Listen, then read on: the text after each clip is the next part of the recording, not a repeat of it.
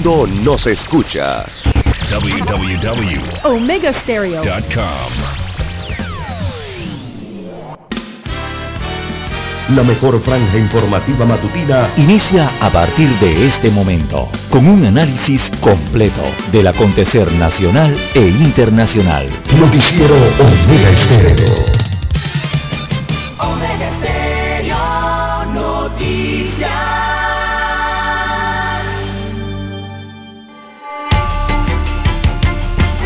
A continuación, los titulares, con los hechos que son noticias hoy.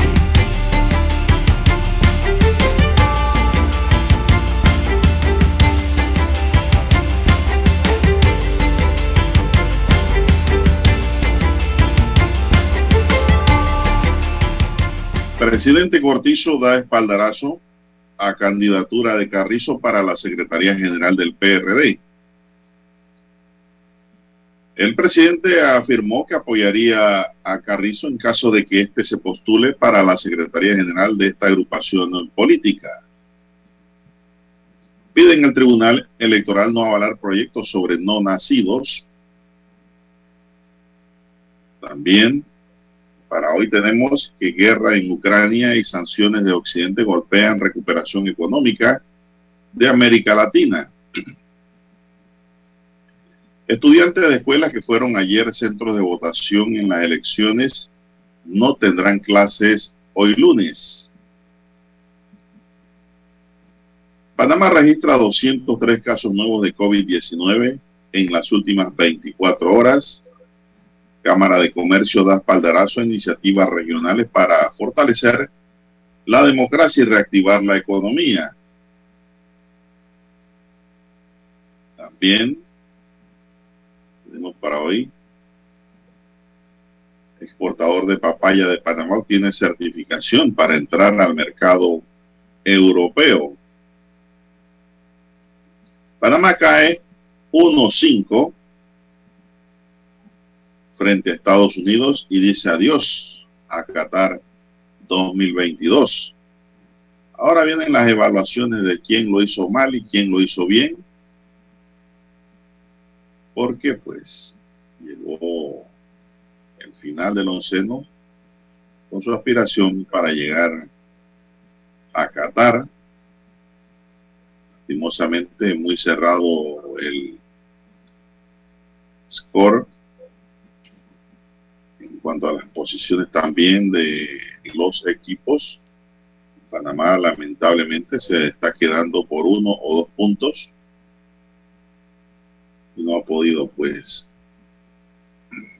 superar lo que se esperaba en sus últimos cinco partidos, de los cuales los perdió casi todos. Todo lo contrario a Costa Rica,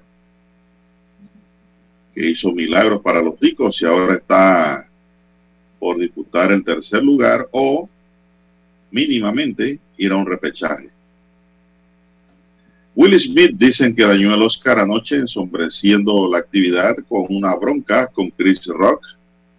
Subió a la tarima, el entarimado, y le dio un derechazo al presentador. Castillo afronta su gran desafío para seguir en la presidencia de Perú. Los peruanos dicen que si Castillo se va, quieren nuevas elecciones. El país se caracteriza por la inestabilidad política. También tenemos, señoras y señores, que ajedrez panameño estará en el campeonato mundial en otros temas para hoy. Sujeto decía que trabajaba en un banco y vendía vehículos que nunca entregaba. Ayer fue arrestado por la DJ. Esto ocurrió en Chiriquí. El presunto homicida de capitán de la policía quedó detenido, es decir, su propio cuñado.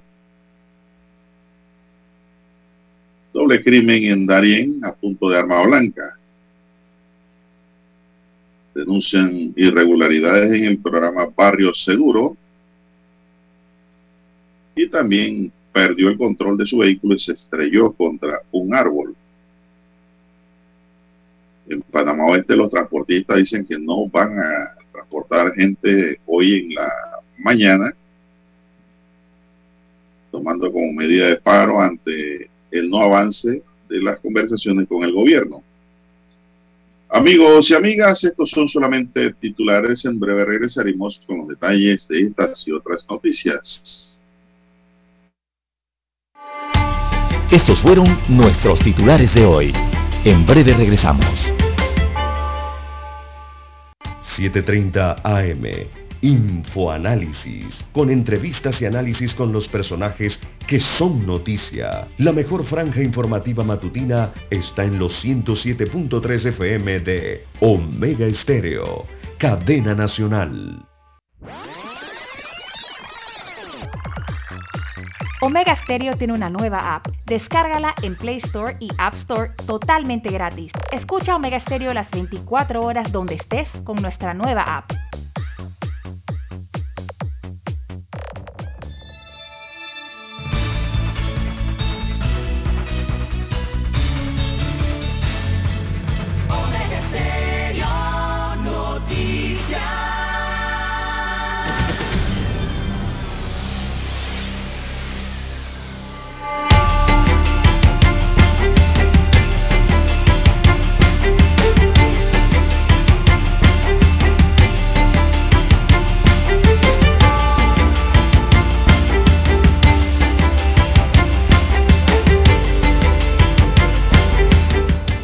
Bien amigos y amigas, muy buenos días.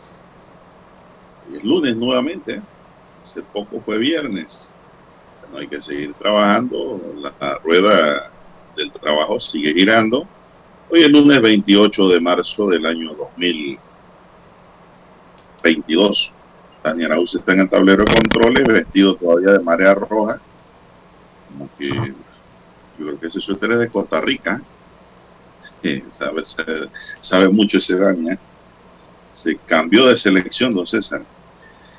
Daniel Arauz está en el tablero de controles. En la mesa informativa les saludamos. César Lara. Y Juan de Dios Hernández Sanur para presentarle las noticias, los comentarios y los análisis de lo que pasa en Panamá y en el mundo en dos horas de información.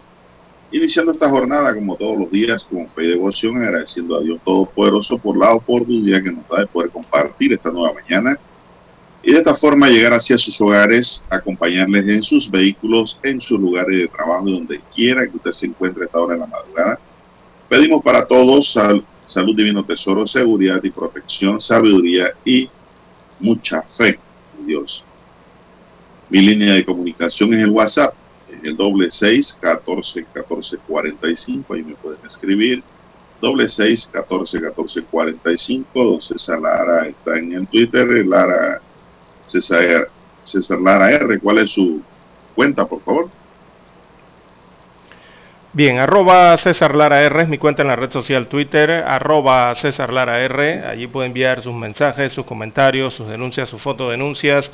También el reporte del tráfico temprano por la mañana, esos incidentes o ya los accidentes. Bueno, usted los envía allí, información que le sirve al resto de los conductores. Buenos días, don Daniel, a usted, don Juan de Dios, a todos los amigos oyentes aquí a nivel eh, del territorio nacional y también los que nos escuchan a través eh, de forma, eh, nos escuchan a nivel internacional a través de las diferentes plataformas donde llega la señal de Omega Estéreo. ¿Cómo amanece para hoy, don Juan de Dios? Bueno, como todo Panamá, creo que amanece, todos Sí. los fanáticos, todo lo que nos gusta el fútbol, pues con una congoja, una tristeza de que se le ha dicho adiós a Qatar 2022. Así es. ¿verdad? Se acabó. Todos los pronósticos y todas las calculadoras y propuestas y abacos que van no cuadraron con estos resultados de ayer. granitos de poroto, granitos de arroz, de maíz, todo eso. Nada de eso. Nada. Pero bueno, ahora vamos a hablar un poquito más adelante sobre el tema o quiere hablar ya. Dígame, No, como usted quiera, don Juan de Dios. un poquito más adelante, pues vamos a entrar con otras notas para esta hora. Eh, Panamá registró 203 casos nuevos de COVID-19 en las últimas 24 horas. acumulando así 763.483 casos confirmados hasta la fecha. Para este domingo 27 de marzo no se registran defunciones, sin embargo se notifica un fallecimiento de fecha anterior, con lo que se incrementa a 8.164 muertes acumuladas a la fecha para una letalidad de 1.1%. Los recuperados ascienden a 752.769 personas, de ellas 329 son nuevos recuperados. Se aplicaron 5.113 pruebas para una positividad de 4.0%. Los casos activos suman 2.550, de ellos 2.450 en aislamiento domiciliario y 100 están hospitalizados. Los que están en aislamiento se dividen en 2.425 en sus casas y 25 en hoteles. Los hospitalizados son 89 en sala y 11 pacientes se mantienen en la unidad de cuidados intensivos, César. Así es, don Juan de Dios. Eh, bueno, menos del 5%, 4% de la positividad. Y mmm, bueno, hay que señalar también que retoma la normalidad las jornadas de vacunación de lunes a viernes, se reanudan en los centros de salud del Ministerio de Salud la vacunación y también en las policlínicas de la Caja del Seguro Social habrá vacunación de lunes a viernes en horario regular. Bueno, cuando les están hablando de horario regular, le están hablando de 7 de la mañana a 3 de la tarde, sería el horario entonces para la vacunación anti-COVID en las diferentes instalaciones de salud, tanto del MINSA como de la Caja del Seguro eh, Social, eh, don Juan de Dios. Bueno, por otro lado, hoy, lunes, el PAI, el, el, programa ampliado de inmunización, detalla que en el país se han aplicado 7.913.185 dosis de la vacuna anti-COVID de esa cantidad, 3.442.103 corresponden a la primera dosis. Hay mucha gente nada más con primera dosis. ¿eh? 3.026.411 con segunda dosis. Y 1.433.291 a dosis de refuerzo que se aplica a personas a partir de los 16 años. La cobertura de la población meta a partir de los 5 años es de 86.7%, con dos dosis es de 76.2% y con refuerzo 45.7%. La cobertura de la aplicación de dosis en la población pediátrica de 5 a 11 años es de 49.2%, con 350.629 dosis colocadas ya a los niños en Panamá, 350.625 dosis colocadas. Así es. En San Miguelito, para este domingo se aplicaron un total de 773 dosis de la vacuna Pfizer. De estas 179 dosis pediátricas se aplicaron a menores de 5 a 12 años y 594 dosis de adultos de 12 años en adelante. La jornada de inmunización se realizó en los puestos fijos en los Andes Mall y Metro Mall. De lunes a viernes se reanuda en los centros de salud del Ministerio de Salud y en la Policlínica de la Caja de Seguro Social. La vacunación está activa en horario de 7 a.m. a 3 de la tarde. Así es. Bueno, y hoy Eso es lunes. Es el lunes 28, Dígame. el día de hoy, don Juan de Dios, precisamente cuando eh, llega el fin, don Juan de Dios, de las mascarillas eh, obligatorias en exteriores. A partir de hoy, entonces, se comienza a aplicar eh, esa normativa del Ministerio de Salud publicada recientemente eh, porque estos productos ya no serán eh, exigibles, ¿verdad?, al aire libre en Panamá. Si bien hay algunas excepciones, es decir, que casos en los que seguirán siendo obligatorias, eh, serán entonces ya de ya no serán obligadas entonces en el exterior. Vamos a la pausa y vemos estos casos.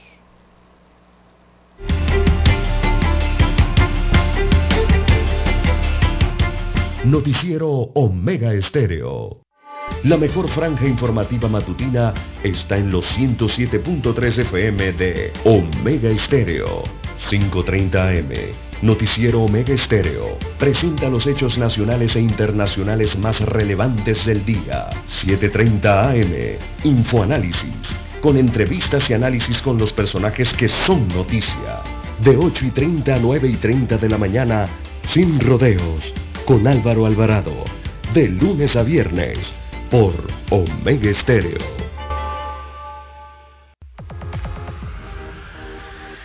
Omega Stereo tiene una nueva app. Descárgala en Play Store y App Store totalmente gratis. Escucha Omega Stereo las 24 horas donde estés con nuestra aplicación totalmente nueva. En centrales telefónicas, casa del teléfono es tu mejor opción te asesoramos y ofrecemos buena atención. Con años de experiencia trabajando para ti. La casa del teléfono, ubicados en Via Brasil y lista hermosa. La casa del teléfono, líder en telecomunicaciones. La casa del teléfono,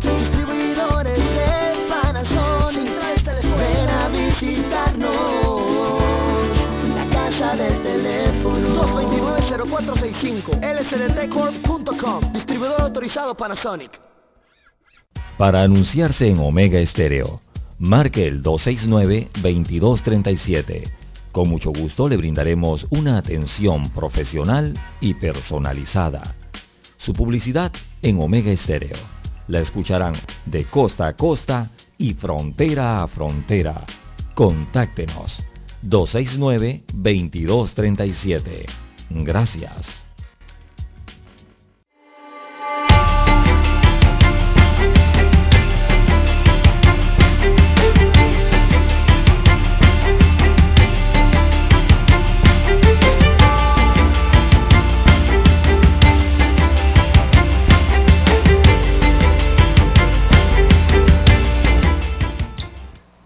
Bien, señoras y señores, bueno, César, no sé si tienes algo más que añadir al tema del COVID.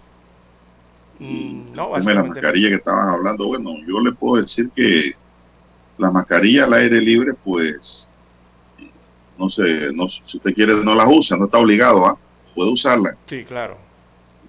Mucha gente va a seguir usando su mascarilla por prevención, distintamente lo que digan las autoridades de salud. Porque usted tiene que cargar la mascarilla en el carro o en el bolsillo de todas maneras, don César. Así es, es otra de las herramientas, ¿no? Para combatir el, el COVID-19 que tiene a disposición las personas, de utilizarlas o no. Eso es opcional, ya queda para las personas en el exterior, por, eh, por lo menos, al aire libre me refiero, ¿no? Eh, porque la vacunación vino a reforzar y también el cuidado eh, también vino a reforzar. Pero eh, bueno, hay que mantener también las otras medidas, ¿no? Tratar de, de, aplicarlas para, para contener eh, la ola de la COVID-19 en el país. Bueno, César, el tema de la mascarilla, pues es un tema interesante, porque de nada le vale a usted andar sin mascarilla si usted tiene que entrar a un local posteriormente. Claro que el que va a hacer ejercicio, digamos, al Parque Omar, qué sé yo, la cinta costera, o en Amador, tal vez no la use. Va a su casa, qué sé yo, a bañarse, a asearse después de los ejercicios. Pero si usted después de andar por caminando por allí, no haciendo ejercicio, se quita la mascarilla o la deja en su casa, eh, el deber de todos los seguridades del, comercio en general es decirle al que va sin mascarilla entrando no puede entrar sin mascarilla aquí. Este es un lugar cerrado. Por lo que la mascarilla seguirá en vigencia, entonces. Sí, claro que sí. Recordemos que simplemente ya no será su uso obligatorio en el, eh, perdón, sigue siendo su uso obligatorio en el espacio cerrado, en el espacio cerrado de uso público o que se encuentre abierto al público, ¿no? en este caso, los espacios cerrados me refiero. También en los eventos multitudinarios, evidentemente allí eh, se mantendrá la medida de uso de mascarilla. En el caso de estos lugares que en espacios al aire libre, ¿no? cuando, los asistentes estén de pie, por lo menos un concierto, eh, o estén sentados, eh, será obligatorio cuando no se pueda mantener entonces la distancia de seguridad esta conocida de metro y medio, dos metros, ¿no? O metro, o un metro, está entre un metro y dos metros. Allí la tienen la, distancia de seguridad entre las personas eh, y salvo los grupos de convivientes, ¿no?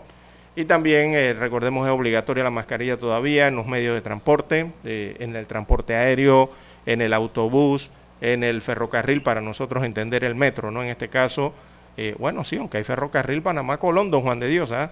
allí también hay que utilizarla. Eh, también incluyendo el tema de, los andenes en las estaciones del metro, ahí en las estaciones de los viajeros, y el transporte público, así como el privado, los viajeros entonces tienen que utilizar por lo menos la mascarilla allí, incluido el conductor. Bien, un hombre será presentado ante un juez de garantías por el delito de estafa, el cual cometió un perjuicio de varias personas a nivel nacional. La sección tercera contra el patrimonio económico de la Fiscalía Metropolitana, en conjunto con la DJ, realizaron un allanamiento en el sector de Balita, corregimiento de Tinajas, en Olega, Chiriquí, donde lograron la captura de este individuo. El operativo llamado Sensei se desarrolló en la mañana de este domingo de acuerdo al fiscal Nino Gaitán, se hizo un trabajo de seguimiento para lograr esta aprehensión. El capitán Abdiel Santamaría de la DJ dijo que esta persona mantiene antecedentes de proceso por el mismo delito en los que ha recibido medida cautelar distinta a la detención provisional. En total son 25 denuncias en su contra por estafa y apropiación indebida. El hombre se ganaba la confianza de sus víctimas y les decía que era promotor de venta de entidades bancarias. Así engañaba a sus víctimas con la supuesta venta de vehículos reposeídos donde las personas entregaban el dinero por adelantado y él presuntamente contaba con 45 días para la entrega del vehículo. Sin embargo, dicha entrega nunca se concretaba, don César. Mm. Esto se parece mucho al caso del ganadero de Coclé Claro, allá fue en mayor escala. Eh, por, estafa, no engaño. Pero yo no entiendo cómo hay gente, Lara, que da un dinero adelantado sin conocer a la persona, sin tener sus detalles, sin tener sus antecedentes de nada. Todavía hay gente incauta, no César. ¿eh? Increíble, pero así es. Usted daría 10 mil dólares adelantado. No, no, para, para que le den un carro 45 días sin ser es una agencia, una empresa organizada. No, no, no, para nada, don Juan de Dios, olvídese. voy a adelantar yo 10 mil dólares sin facturas y sin nada, no, no, no, no. No, que va. Y estos casos son comunes en Panamá. ¿Cómo hay la gente que cae en esas trampas? Si yo le doy a usted 10 mil dólares, ¿usted qué garantía me va a dar? De que mi dinero no se va a perder. No que yo te firmo un recibo. yo te firmo una nota. no, no, no, no. ¿Y yo qué voy a hacer con esa nota después? Denunciar. Yo quiero ver el registro único vehicular. y lo que menos me interesa es que estés preso, va a decir la persona. Yo quiero mi dinero. y todavía hay gente que piensa porque es una garantía, una nota, porque dice, yo lo denuncio. Bueno, ahí hay 25 denuncias y el hombre andaba suelto qué problema, don César, en nuestro país. Todavía hay gente incauta que entrega su, su dinero, pues, de esa manera. Y no es el primer caso que uno ve. Son las 5.59 minutos, señoras y señores, 59 segundos. Vamos a hacer un alto para escuchar nuestro himno nacional.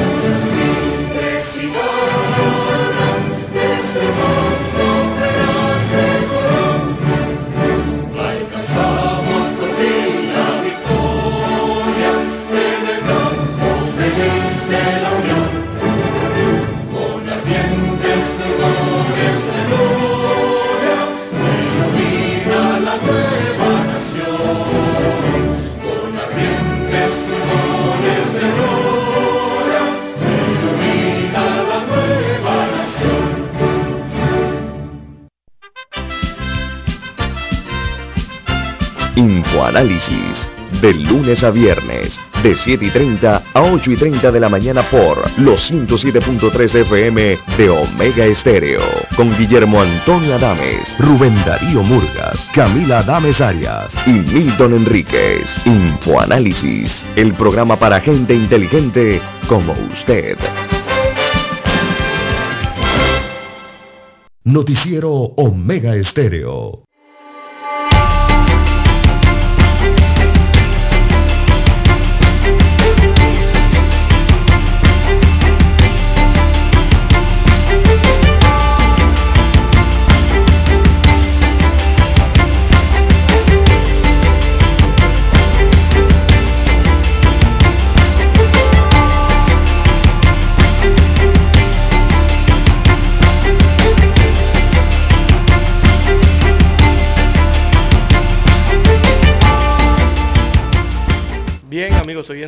Las 6, 3 minutos, 6, 3 minutos eh, de la mañana en todo el territorio nacional. Bien, don Juan de Dios, la selección de Panamá quedó eliminada anoche oficialmente del camino a Qatar 2022. Al finalizar el partido, entonces Thomas, Thomas Christiansen, quien es el director técnico de Panamá, eh, rompió en llanto después de la goleada que los Estados Unidos de América, la selección norteamericana, diera a Panamá anoche en Orlando, Florida, y de paso ya dejarla por fuera entonces de eh, Qatar 2022. Así que el entrenador español de la selección eh, no logró, español danés en este caso, ¿no? O bueno, danés más bien, eh, no logró su objetivo de encaminar a Panamá a su segundo mundial. Eh, bueno, lo que mostró anoche fue un dolor, dijo, dolor eh, muy grande y aún más por esa goleada inesperada de 5 a 1 o 1 a 5. Así eh, terminó el resultado, ¿no? 5 a 1.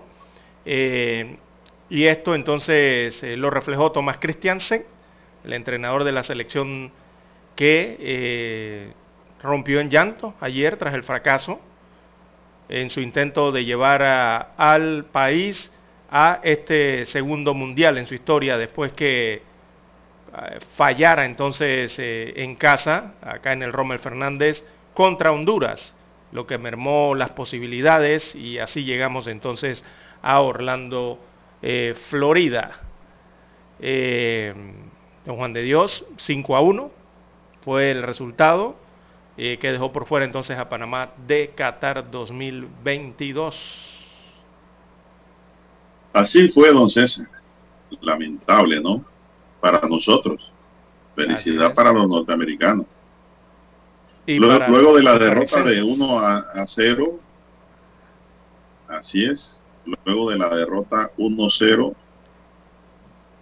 ah, ¿cómo quedó ese juego de Honduras y Estado, eh, Honduras y Panamá? 1-1 eh, no, no quedó fue empate. 1-1. Eh, fue un empate. En Panamá fue 1 a 1, un empate. Sí, porque aquí el periódico está poniendo la estrella 1-0, no, no fue 1-0, fue 1-1. Y no fue derrota, empate fue. Así es. Luego del empate ante Honduras en el estadio Romel Fernández, la selección mayor de fútbol de Panamá buscaba ante Estados Unidos los puntos para al menos llegar a la zona de repesca. Este resultado dejó a la Roja afuera de Qatar los, los seleccionados por Thomas Christensen se enfrentaron a la escuadra estadounidense, como yo te digo, Lara, en Florida. Y pues vinieron los errores. Al minuto 23, Polo Arriola remató de cabeza, aceptando un segundo gol, luego de un error de Panamá. Eh, que fue ejecutado por Christian Pulisic en el minuto 16, un penalti. Y además, Lara, hay que decirlo, teníamos un árbitro que yo no sé qué esperan para votarlo de la CONCACAF. Ese árbitro no, no, debe, no debe pitar más, nunca. sin embargo, nos lo ponen siempre como castigo. El que pitó ante México. El mismo que nos quitó el juego ante México. Eh. Esa fue otra. Qué casualidad, ¿no? que todo, todo, todo, mire, se lo pusieron como para que pitara a favor de los norteamericanos en caso de que Panamá se Exacto. sacara las garras. Exactamente. Es decir, pusieron al sicario del arbitraje, así lo puedo llamar, el sicario del arbitraje, allí. Por si Panamá jugaba bonito y ponían a los, a los gringos en apuro, este señor iba a resolver el juego a punto de penalti. Eso habla mal de la CONCACAF. Entonces, eh, muy mal, de, por cierto. ¿eh? Todo ha ido en contra de Panamá. Y no es que estoy justificando a Luceno, porque Luceno perdió su último partido, pues. Y perdió el Luceno, no perdió Christiansen, no perdió el jugador, perdió el equipo. Ah, sí. Entonces, No, y, y son ocho equipos, don Juan de Dios, y todos están batallando, estaban batallando por esos eh, tres directos y el repes y la repesca, ¿no? Eh, Así bueno, es. bueno, don Juan de Dios, eh, el fútbol es el fútbol. Eh, ya vimos el resultado ayer, que lo que ha ocasionado.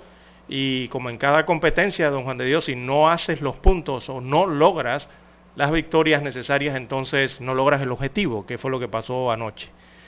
Como la acumulación, ¿no? Dentro de la eliminatoria. Así que, mm, que como panameño, digo, no puedo dejar de sentirme triste por la eliminación, porque la selección de fútbol o cualquier selección de otro deporte, don Juan de Dios, eh, no deja de ser el sentimiento nacional, ¿verdad? Eh, que llevamos los panameños, tanto mujeres como hombres. Así que, bueno, Panamá ahora, después de esta eliminación, tiene que mejorar eh, más de lo que ha logrado, porque se ha logrado un avance, don Juan de Dios, hay que reconocerlo. Eh, hay que trabajar más, eh, sobre todo en la parte física, para tratar de igualar a los equipos que están arriba. Eh, me refiero a Canadá, me refiero a Estados Unidos, me refiero a, incluso a México. Pero sobre todo, don Juan de Dios, digo, hay que encontrar a dos que tres futbolistas con mayor poder ofensivo, don Juan de Dios, para la selección. Allí la tarea está pendiente para los nuevos delanteros. Hay que buscar nuevos delanteros. Hay que prepararse mejor. Eh, la técnica ha mejorado. No hay que negarlo. Ha mejorado la técnica de Panamá, pero tiene que mejorar más. Aún hace falta un poco más. Así que hay que ir en ese camino. Eh, nada más hay que ver cómo juega Canadá. Hay que ver cómo juegan los propios Estados Unidos de América pero sobre todo mirando a Canadá, don Juan de Dios, cómo en tan corto tiempo lo han logrado. Canadá que no se veía Bueno, por allí. Pero no fue corto tiempo, Lara. En, en, en, en años usted no veía a Panamá con ese, a Canadá con ese nivel. 1986. Sí, pero recientemente, ¿Cuántos en, años han pasado? en la última década, usted no veía a Canadá con ese nivel. Estaban allí más o menos, pero no al nivel presentado para esta eliminatoria. Entonces eso es lo que tenemos que buscar, don Juan de Dios. Eh, sabemos que son países con buena infraestructura, tienen buenas canchas, eh, tienen las posibilidades, sobre todo muchas económicas. Y bueno, a nosotros siempre nos cuesta un poco más acá a Panamá y a los centroamericanos, ¿no? Pero hay que ir buscando, hay que ir buscando todas esas variantes, tratar de combinarlas eh, o cambiarlas eh, en todos los aspectos y seguir conociendo y seguir eh, formando sobre todo a los jugadores, eh, don Juan de Dios. A mí me parece, don César, que esta selección que yo pensaba que no iba a ir para ningún lado cuando se retiraron los legendarios, háblese Blas Pérez, el Gavilán, háblese de eh, Felipe, Penedo. Yo pensé que íbamos a hacer como cucaracha en baile de gallina Por lo en mismo esa eliminatoria. Y Y los la- muchachos demostraron que ¿Cómo no no? fue así. sorprendentemente, Los muchachos han conseguido 18 puntos que no lo pudo conseguir el resto de, los equipos de CONCACAF. no lo pudo No. conseguir Honduras, Salvador, nadie. Jamaica. No pudieron, pero bueno, en sus altas y su baja la selección nacional eh, le fue mal en sus últimos cinco juegos. Sí. Esa es la realidad, ¿no? Sí, Panamá siempre estuvo, bueno, eh, después del inicio de la eliminatoria, Panamá siempre estuvo ahí al filo, ¿no? Eh, recordemos que al inicio de la eliminatoria el onceno logró ubicarse en la segunda posición de la tabla. Ustedes recordarán, ¿no? Cuando Panamá estaba de segundo y luego bajó al tercer lugar y se mantuvo allí por lo menos en una fecha. Pero al transcurrir los partidos, don Juan de Dios bajó a la cuarta posición y se mantuvo mm, bastante consistente en esa posición de repesca. Se mantuvo allí, viajando allí. hasta el partido del empate ante Honduras el jueves pasado. Mire, tú, mire ustedes, de aquel entonces hasta el jueves pasado, Panamá se mantuvo ahí en, en la repesca al límite, ¿no? eh, en ese partido que caímos también, a la quinta posición, allí entregamos entonces el repechaje a los ticos el jueves pasado. Y luego entonces esta vergonzosa y lamentable derrota anoche ante Estados Unidos de América que representó la ya la confirmación de la eliminación de toda posibilidad. Mire, don César, Panamá en sus últimos cinco partidos perdió tres, empató uno y ganó uno. Uh -huh. Y, y vemos a Costa Rica que en sus últimos cinco partidos ganó cuatro y empató uno. Uh -huh. ¿Cómo no nos va a pasar? Pero era por ello. exceso de confianza. Pero era... Aquí dábamos por descontado que Panamá iba a la repesca. Uh -huh. Pero era por y ello. Nos descuidamos. Sí, pero era por ello, don Juan de Dios, porque Costa Rica arrancó mal la eliminatoria. Costa Rica estuvo en la Totalmente. séptima posición. Después se mantuvo en la sexta y en la quinta y volvió a caer. Y de allí se mantuvo de la mitad de la eliminatoria hacia acá en la quinta posición, en la quinta, en la quinta, ahí al borde de alcanzar a Panamá por largo tiempo. Y lo alcanzó finalmente cuando caímos uno a uno frente a Honduras aquí en el Romal Fernández. Se mantuvieron en el límite bueno. los dos equipos. A pesar de que Panamá estaba perdiendo partidos y empatando muchos partidos, aún así se mantenía en la cuarta mire, posición. Don César, en los últimos cinco juegos que hubo, Costa Rica se apuntó 13 puntos. Por eso, mejoraron. Mientras que Panamá se apuntó 4 puntos. Exactamente, porque mejoraron, ¿no? Esa fue la diferencia. Así es. Digo, eh, mucho daño nos hicieron aquellas derrotas de 1-0, recordemos en el Cuscatlán, allá en El Salvador. Esa fue la que y, y luego la, la, derrota de 1-0 en las sabanas en, en, Costa Rica también la afectó mucho a Panamá. Son, son básicamente... Que debió ser un empate. Sí, exacto. Son básicamente los tres puntos, eh, cuatro diría yo aquí, que le hacen falta a Panamá puntos? en la tabla. son los tres puntos que le hacen falta a Panamá en la tabla. Eh, Por lo menos tuviéramos empatado con... No, no tuviéramos empatado tuviéramos porque había arriba. que restarle dos a Costa Rica. Tuviéramos dos puntos arriba de Costa Rica. Un punto arriba, exacto, dos puntos. Eh, bueno, aunque también pesan las victorias que no se consiguieron acá en el Roma el Fernández contra Costa Rica con ese empate, contra México con el empate y contra Honduras con el empate.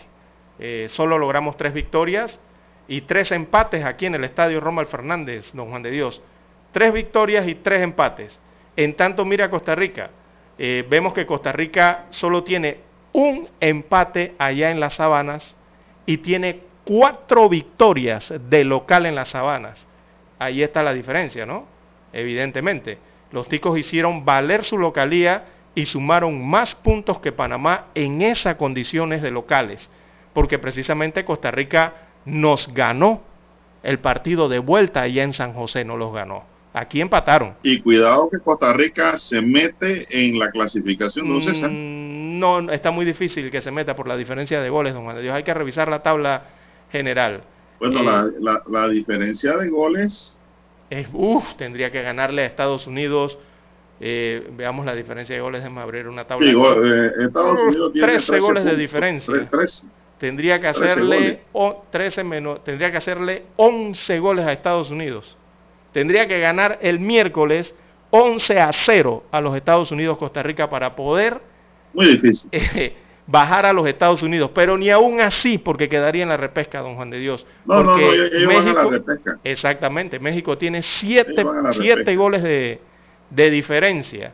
Y Por a pesar de que los empates, o sea, El Salvador tendría que ganarle a México un 5 a 0. Está difícil que El Salvador le meta 5 a 0 a México y que no, Costa Rica no, le meta 11 a 0 a, a, los Estados Unidos para poder optar por el tercero o segundo lugar eh, Costa Rica se va a mantener no, en la repesca. Hasta ya, ya, ya esto va a morir así, don César. Ahí sí, ya, que pueden ya, pelear por el cambio de posiciones son los dos, segundo sí, y tercero. Nada exactamente, ellos van a definir posiciones allí nada más, puntos. porque ya Canadá está clasificado al Mundial, oficialmente. Ya Solamente Canadá está clasificado al Mundial hasta el día de hoy. Los, México, ni los Estados Unidos, ni Costa Rica están clasificados hasta el momento pero ya van a quedar clasificados Ah, no, sí, sí, evidentemente, ya ellos aseguraron esto ya. Aquí ya, y Costa Rica aseguró su sillín a la repesca con, con sus Nueva cuatro Zelanda. partidos ganados en los últimos cinco el juego realizado. Así es. Costa Rica fue el del mejor promedio de los últimos cinco juegos de la CONCACAF, entonces, para que sepan. Seguido de Canadá. Sí, ya esa repesca está asegurada en CONCACAF, hay que ver la de Oceanía. Oceanía define esa repesca el miércoles, precisamente entre Islas Salomón y Nueva Zelanda. De allí va a salir el contrincante de Costa Rica. Ojalá sea Isla Salomón. Vamos a la pausa.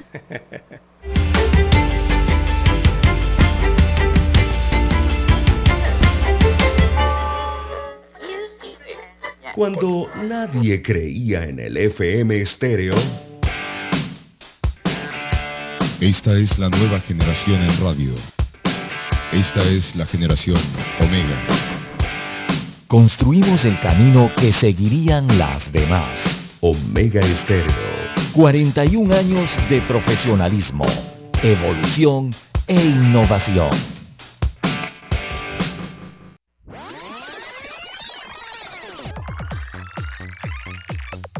Omega Stereo tiene una nueva app. Descárgala en Play Store y App Store totalmente gratis. Escucha Omega Stereo las 24 horas donde estés con nuestra aplicación 100% renovada.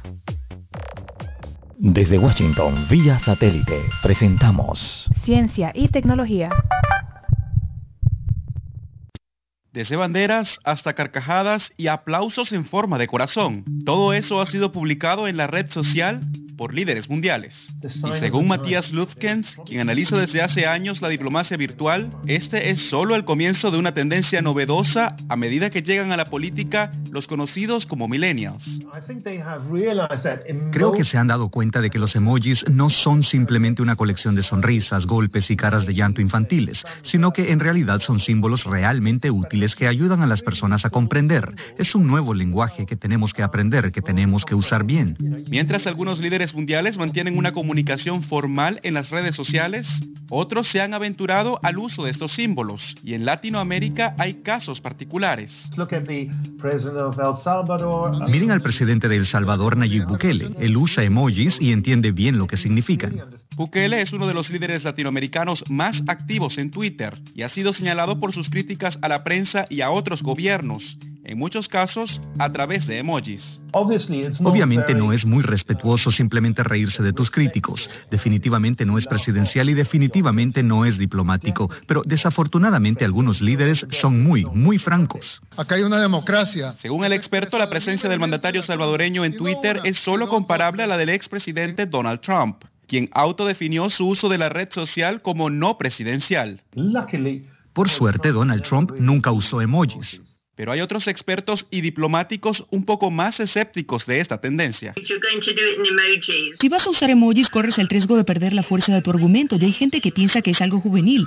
Sé que hay una referencia de romper las barreras de la edad y llegar a los jóvenes, pero creo que depende de qué tema se trate y a quién se esté tratando de llegar. Esto no hace lucir tonto el discurso diplomático, para nada. Creo que puedes expresar diferencias muy sutiles en tus tweets con la elección de palabras en tu idioma, pero también en la elección de los emojis. Jorge Agobián, Voz de América, Washington.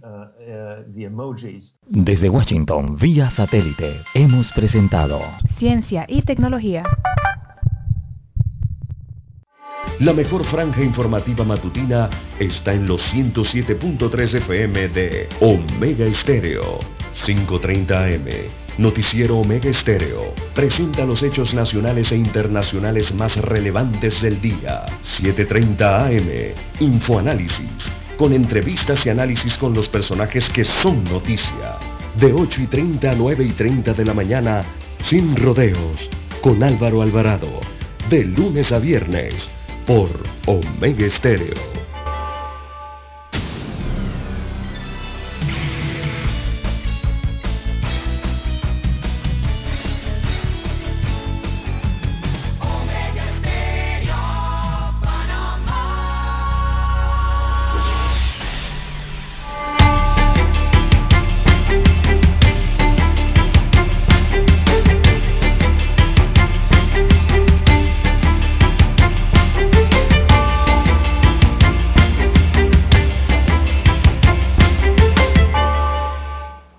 César, vamos a aterrizar donde hay que aterrizar. Ya, llorar sobre la leche derramada ya es por gusto. Ya se reventó la tinaja.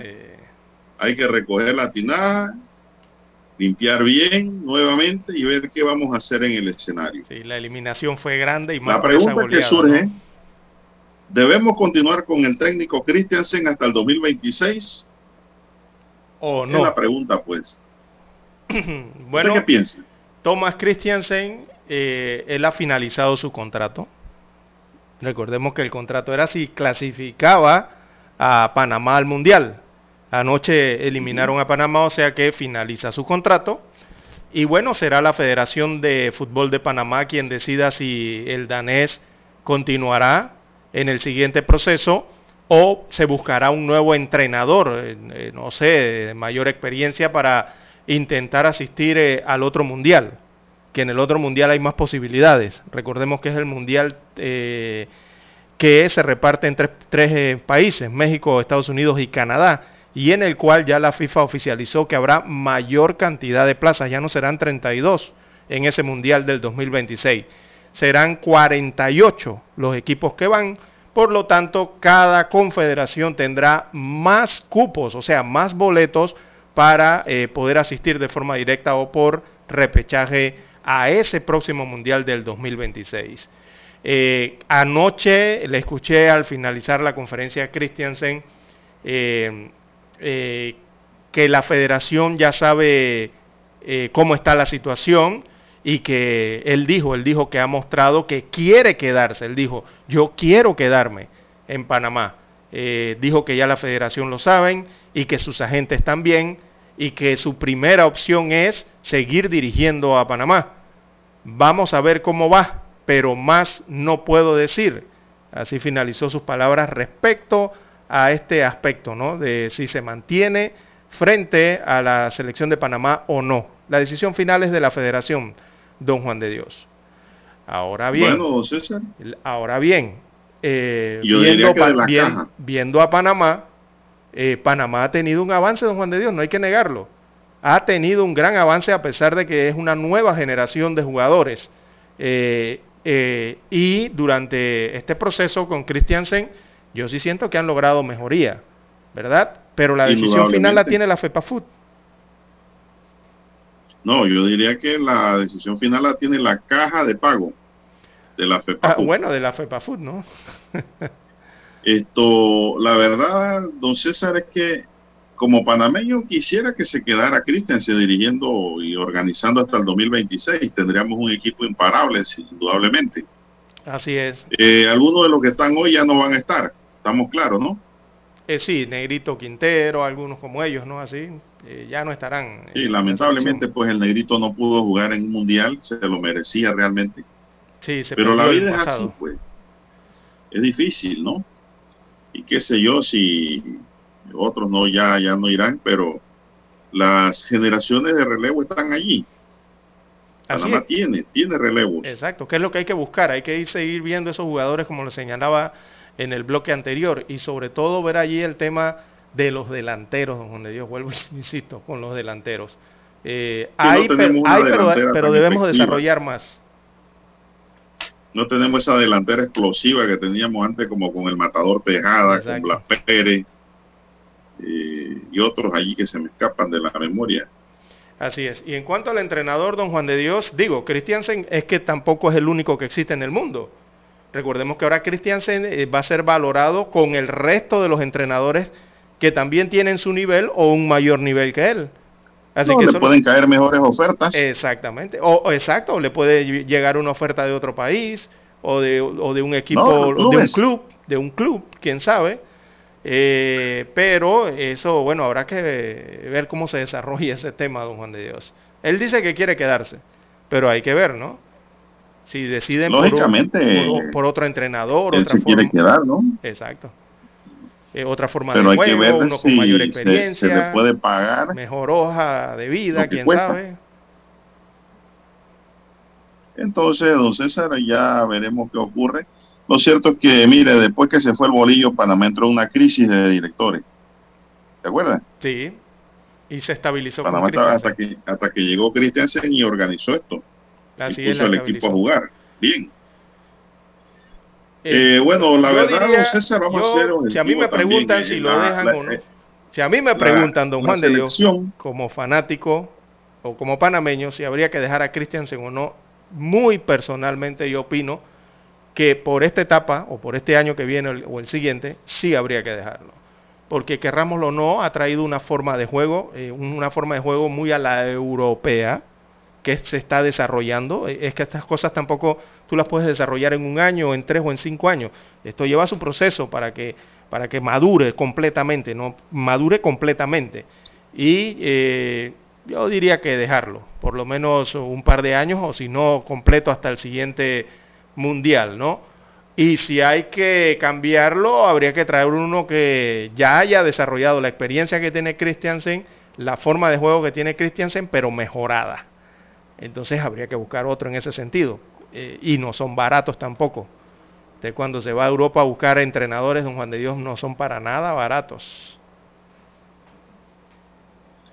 Bueno, así es. Christiansen me parece que pudiera continuar ese proceso siempre y cuando haya como pagarle. Yo no sé si la Federación de Fútbol tiene presupuesto para pagar. También, exacto.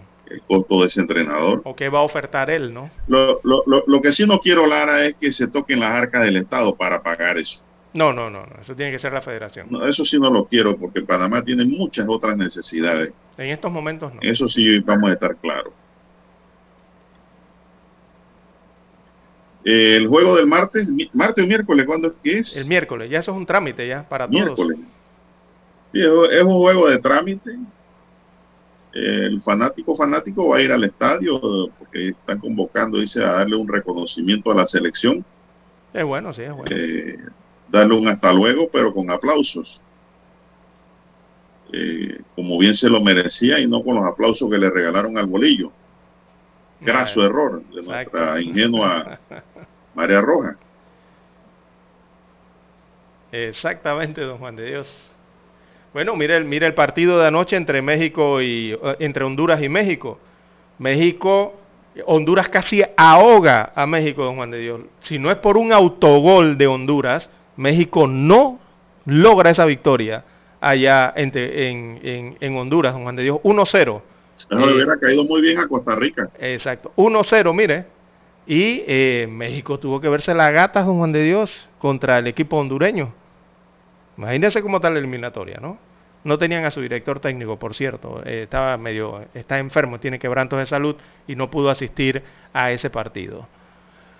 Bueno, así que no nos queda más, don César, que como levantarnos y seguir adelante. Así es, bien otro proceso. ¿Qué podemos hacer ya?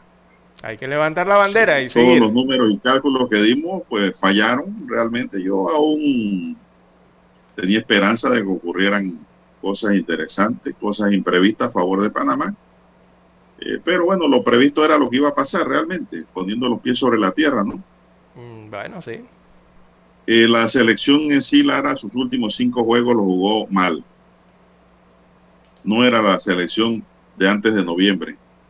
Exacto, desde noviembre para acá vino el declive. No tenían los pases, no tenían el remate ese. No sé qué le pasó a la selección nacional. No fue el director técnico, fue la selección en sí. Sus últimos cinco partidos fueron flojos, descoordinados. El juego ante Honduras se mostraron sin condiciones físicas. Exacto. Otro problema.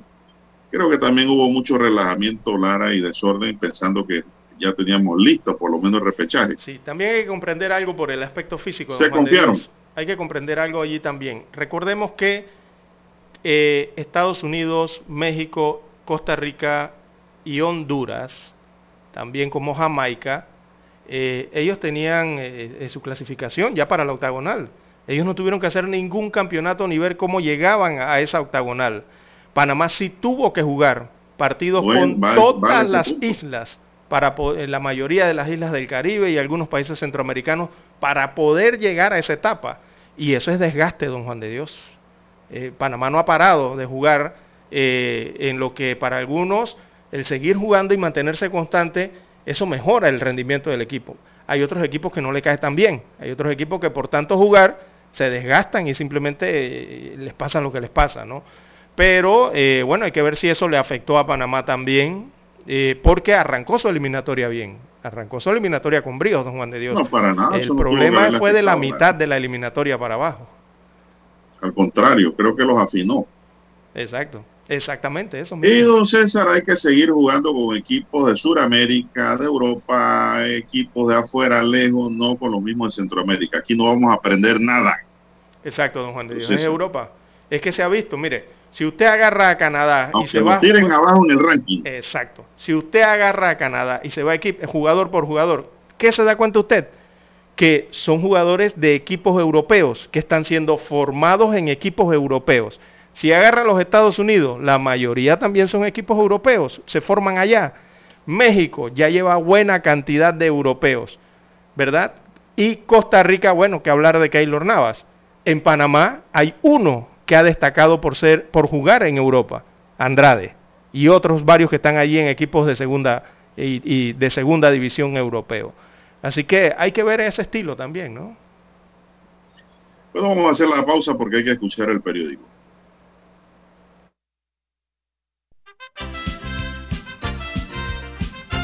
Infoanálisis de lunes a viernes, de 7 y 30 a 8 y 30 de la mañana por los 107.3 FM de Omega Estéreo. Con Guillermo Antonio Adames, Rubén Darío Murgas, Camila Adames Arias y Milton Enríquez. Infoanálisis, el programa para gente inteligente como usted.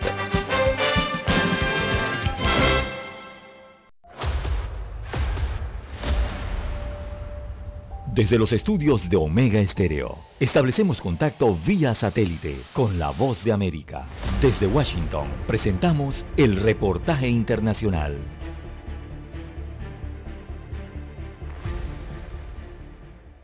La Organización Mundial de la Salud informó que ninguna nación logró cumplir con los estándares de calidad del aire durante el año pasado, según un muestreo de datos de contaminación en más de 6.400 ciudades, y la niebla contaminante incluso se recuperó en algunas regiones después de una caída relacionada con las restricciones impuestas por la pandemia del COVID-19. Después de cambiar sus pautas el año pasado, la Organización Mundial de la Salud recomienda que las lecturas anuales promedio de partículas en el aire pequeñas y peligrosas conocidas como PM2.5 no superen los 5 microgramos por metro cúbico, ya que incluso las concentraciones bajas causan riesgos significativos para la salud según la institución de salud. Pero solo el 3% de las ciudades encuestadas cumplieron con el estándar en 2021, según los datos recopilados por IQ Air, una empresa suiza de tecnología que monitorea la calidad del aire. Luego de los análisis, se supo que hasta 93 ciudades registraron niveles de PM2.5 10 veces superiores al nivel recomendado. China, que ha estado librando una guerra contra la contaminación desde 2014, cayó al vigésimo segundo puesto en la clasificación de PM2.5 en 2021, luego de haber ocupado el cuarto puesto el año anterior, con lecturas promedio que mejoran levemente a 32,6 microgramos, dijo IQ Air. Por otra parte, los niveles generales de contaminación de la India empeoraron en 2021 y Nueva Delhi siguió siendo la capital más contaminada del mundo, según reflejaron los datos. Bangladesh fue el país más contaminado, también sin cambios con respecto al año anterior, mientras que Chad en África Central ocupó el segundo lugar después de que se incluyeran los datos del país africano por primera vez. John F. Burnett, Voz de América, Washington. Escucharon vía satélite desde Washington el reportaje internacional. Omega Estéreo, 24 horas en FM Estéreo. Esto es un insulto al trabajador. Ante la alza desenfrenada de los precios de la comida, las medicinas y el combustible, la CAPAC quiere aumentar solo un centavo por hora, o sea, 8 centavos por día, aproximadamente dos balboas al mes. Esto no da ni para las mascarillas. Llamamos a los trabajadores a la unidad y a la lucha. No aceptaremos migajas mientras los empresarios se hacen más millonarios. Salarios justos o huelga nacional. Mensaje de Suntra.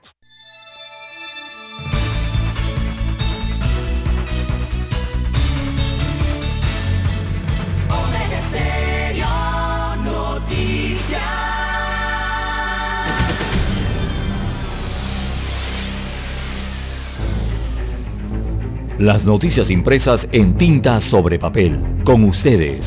Escuchando el periódico. Los titulares de las primeras planas de los diarios estándares de circulación en Panamá.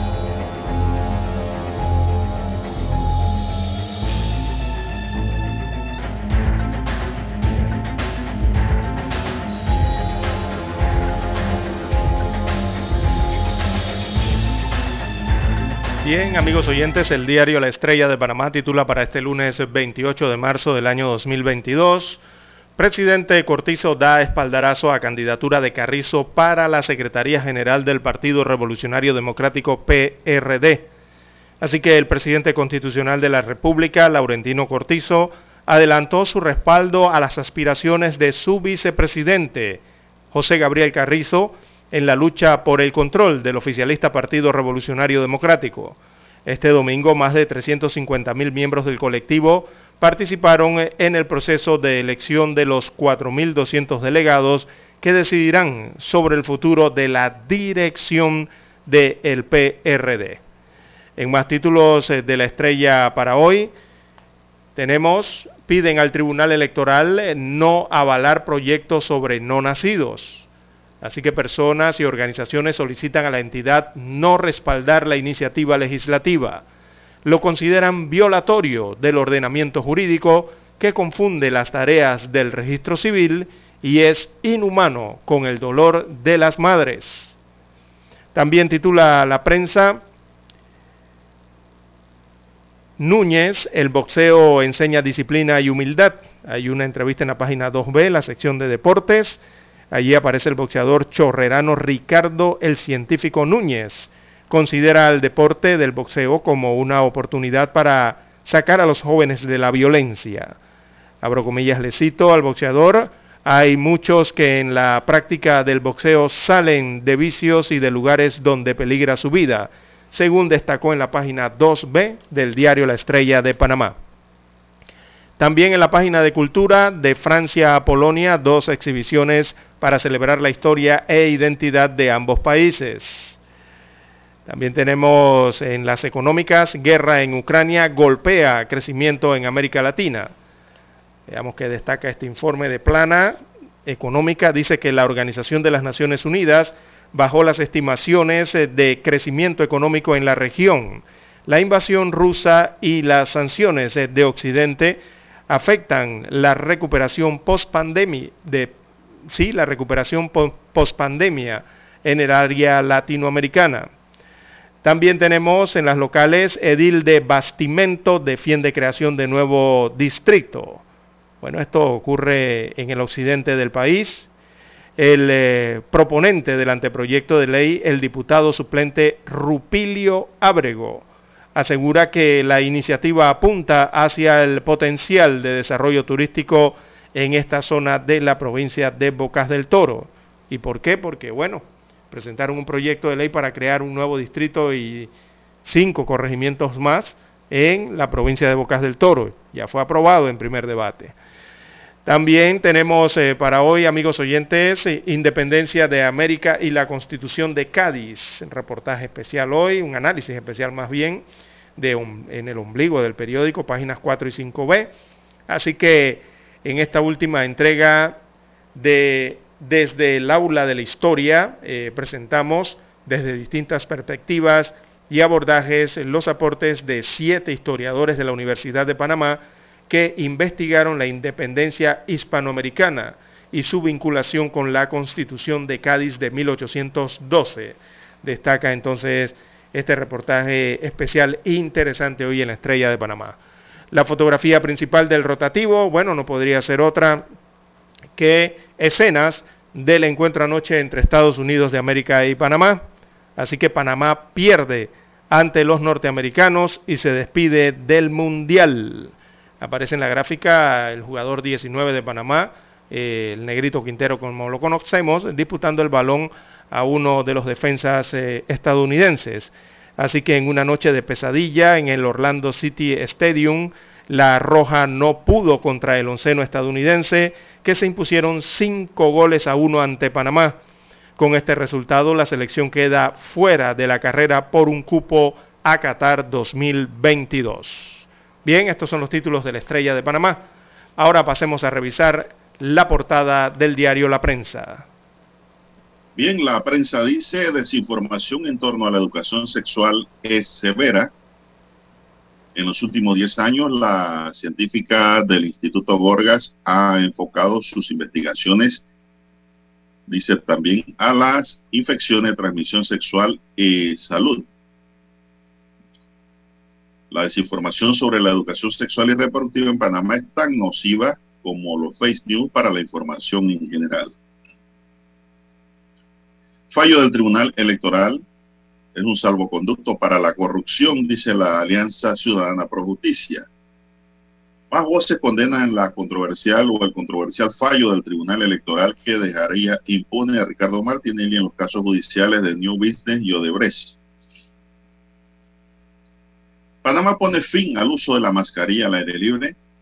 La eliminación de la obligatoriedad del uso de la mascarilla en espacios abiertos o al aire libre en Panamá comienza a regir a partir de hoy, después del descenso de los contagios por la cuarta ola ocasionada en enero pasado por la variante Omicron.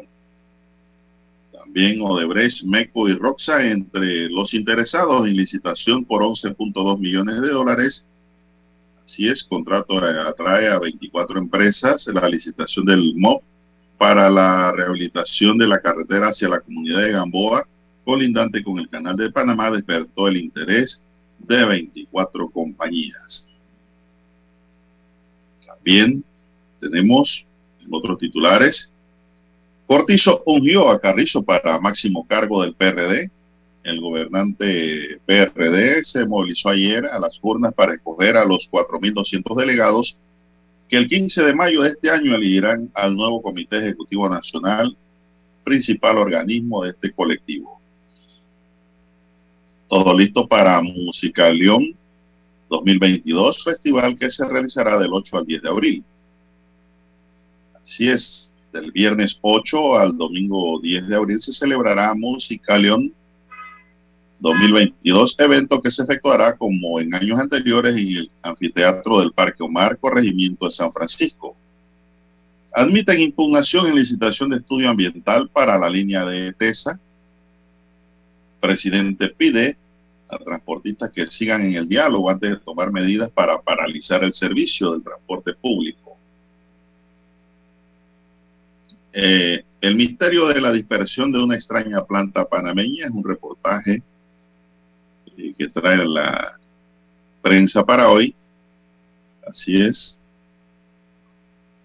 Un reportaje especial con el Smithsonian. Renuncia asesor legal de Nicaragua ante la 6J y acusa al órgano a Ortega de destruir la democracia. El asesor eh, legal de Nicaragua, el estadounidense Paul Richard, quien fue uno de los abogados ante la Corte Internacional de Justicia 6J de la Haya, renunció ayer a su cargo por conciencia moral y acusó al presidente Ortega de destruir la democracia. También para hoy tenemos Thomas Christensen expresa su interés en seguir dirigiendo a Panamá, reflejando el rostro de la decepción y con la voz quebrantada tras la eliminación de Panamá camino al Mundial. El técnico Thomas Christensen expresó su deseo de seguir dirigiendo a la selección nacional de fútbol. Panamá pierde 5-1 ante Estados Unidos y queda sin opciones de clasificar al Mundial Qatar 2022. Yarkov intenta proteger su patrimonio de las bombas en Ucrania para proteger su patrimonio de los OSS. La segunda ciudad de Ucrania, Yarkov, sometida a diario a los bombardeos rusos, comenzó este fin de semana a proteger con sacos de arena su estatus más emblemático. También hay 2.450 casos activos de COVID-19 y no se registraron muertes en las últimas 24 horas. Zelensky dice que cuestión de neutralidad de Ucrania se está estudiando a fondo en la invasión rusa de Ucrania.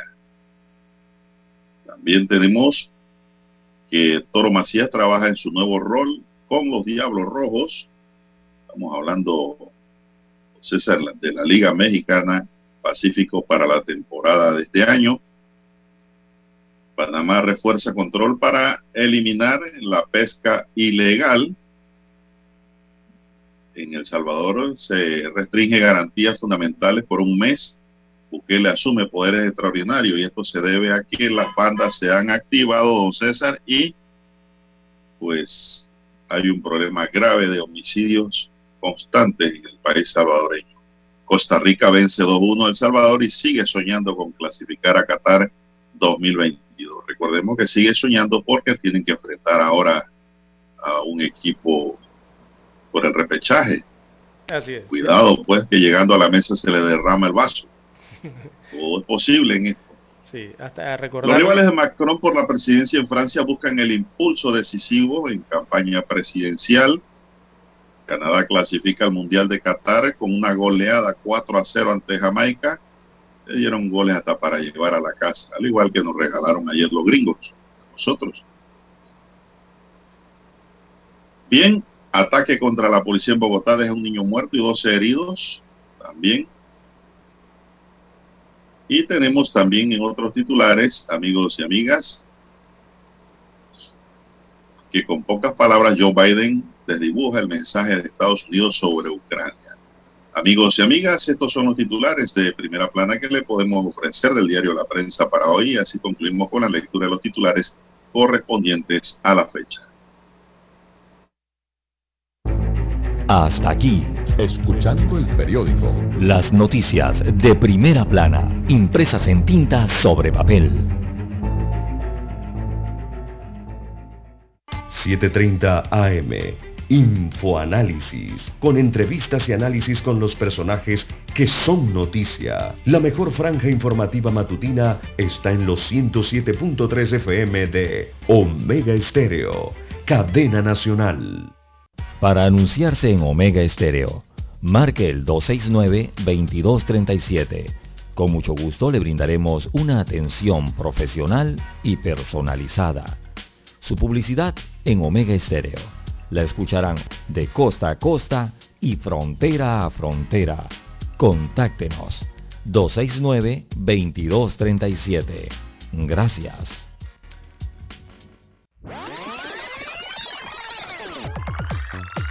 Omega Stereo tiene una nueva app. Descárgala en Play Store y App Store totalmente gratis. Escucha Omega Stereo las 24 horas donde estés con nuestra nueva app.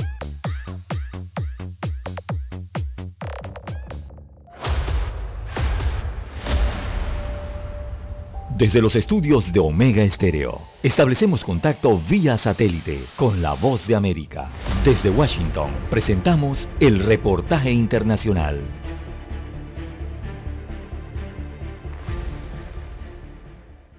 El gobierno de El Salvador amplió la reducción de impuestos en los combustibles en un esfuerzo por enfrentar el impacto económico provocado por el alza del precio del petróleo en el mercado internacional como resultado de la crisis en Ucrania. El combustible es un elemento clave y estratégico en la actividad económica salvadoreña y el incremento de su precio tiene un efecto cascada generando una inflación sin precedentes en el precio de todos los productos esenciales. Alejandro Zelaya, ministro de Hacienda salvadoreño, aseguró que la eliminación temporal de unos impuestos y la reducción de otros implicará un sacrificio para las finanzas públicas y es que el gobierno dejará de recaudar unos 85 millones de dólares. También hay que recordar que eh, la administración tributaria también necesita herramientas. Nosotros tenemos eh, obligaciones que cubrir, entonces tenemos que ir verificando el nivel de sacrificio fiscal que podemos hacer. Por su parte, Leonor Selva, directora ejecutiva de la Asociación de la Empresa Privada ANEP, expresó que las medidas deberán ser acompañadas de un plan de ahorro institucional del Gobierno y consideró que existe cierto margen para dar sostenibilidad a las disposiciones porque a principios de 2022 hubo un aumento de recaudación de impuestos. Todas las medidas que se habían anunciado van a tener un costo aproximado de 76 millones, 73, 76 millones, pero solo en enero la recaudación fiscal para Hacienda fue de 126 millones superior a lo que ellos esperaban. Durante la pandemia de COVID-19 la economía salvadoreña un fuerte estancamiento, pero había logrado una significativa recuperación. Sin embargo, los expertos en economía consideran que este año será difícil debido al impacto de la crisis mundial por el conflicto en Ucrania, generando una inflación mundial que ya tiene repercusiones en las economías más pequeñas como la salvadoreña. Nerima del Reyes, Voz de América, El Salvador. Escucharon vía satélite desde Washington el reportaje internacional. La mejor franja informativa matutina está en los 107.3 FM de Omega Estéreo. 5.30 AM. Noticiero Omega Estéreo. Presenta los hechos nacionales e internacionales más relevantes del día. 7.30 AM. Infoanálisis. Con entrevistas y análisis con los personajes que son noticia. De 8 y 30 a 9 y 30 de la mañana. Sin rodeos con Álvaro Alvarado, de lunes a viernes, por Omega Estéreo. En el grupo editorial El Siglo y la Estrella nos preparamos para la selección de las 25 mujeres más destacadas edición 2022. 100 mujeres profesionales de todos los ámbitos nominarán a sus candidatas en ciencia, cultura, política, deporte y emprendimiento. A partir del 1 de marzo, mes internacional de la mujer, se publicarán todas las nominadas en La Estrella y El Siglo. Forma parte de este proyecto único que reconoce el aporte de la mujer panameña. Omega Estéreo, 24 horas en FM Estéreo. Es momento de adentrarnos al mar de la información. Este es el resultado de nuestra navegación por las noticias internacionales más importantes en este momento.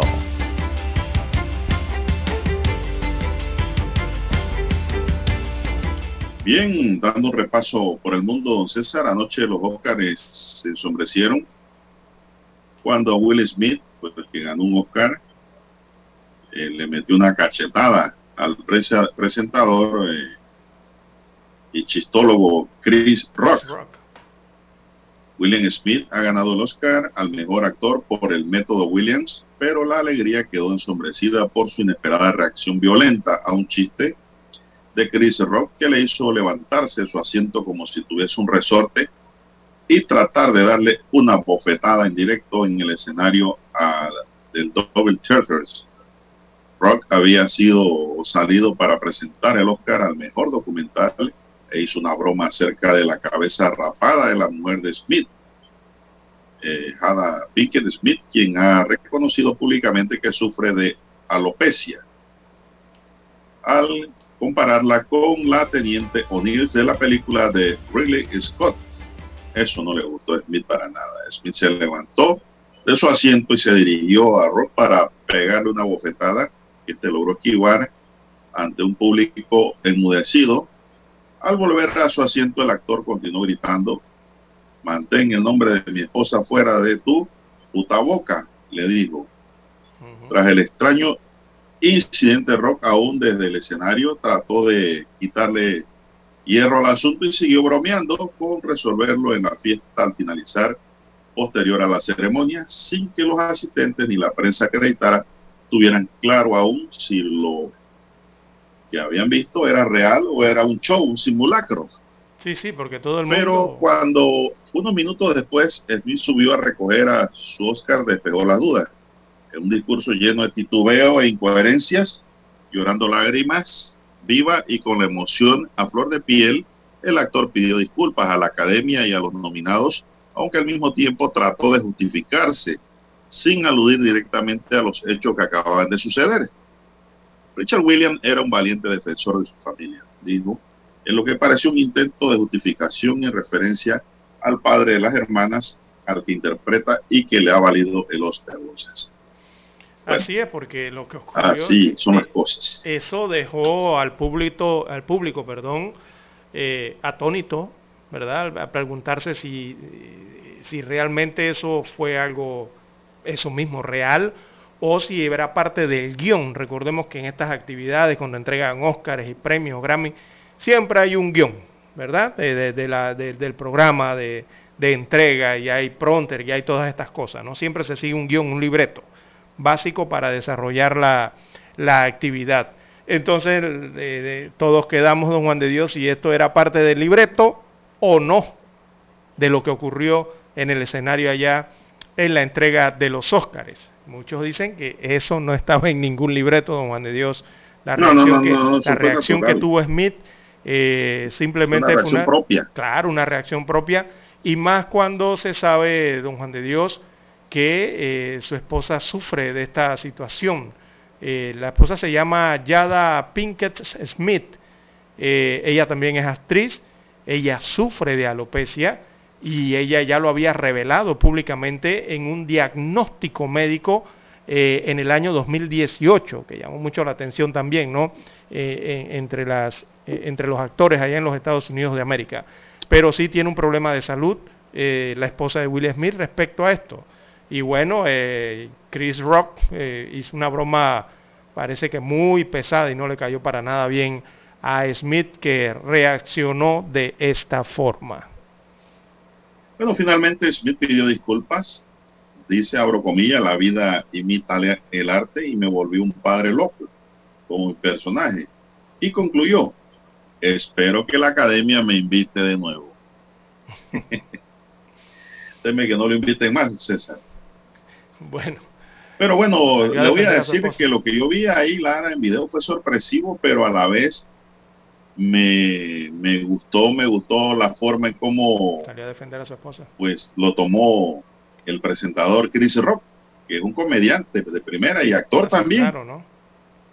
Muy famoso también. Tiene buenas películas.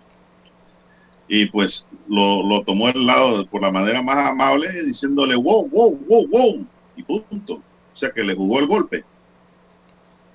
Y hasta ahí llegó el show por llamarle así a este incidente. Bueno, ¿qué más tenemos, César? Son las 6.57 minutos.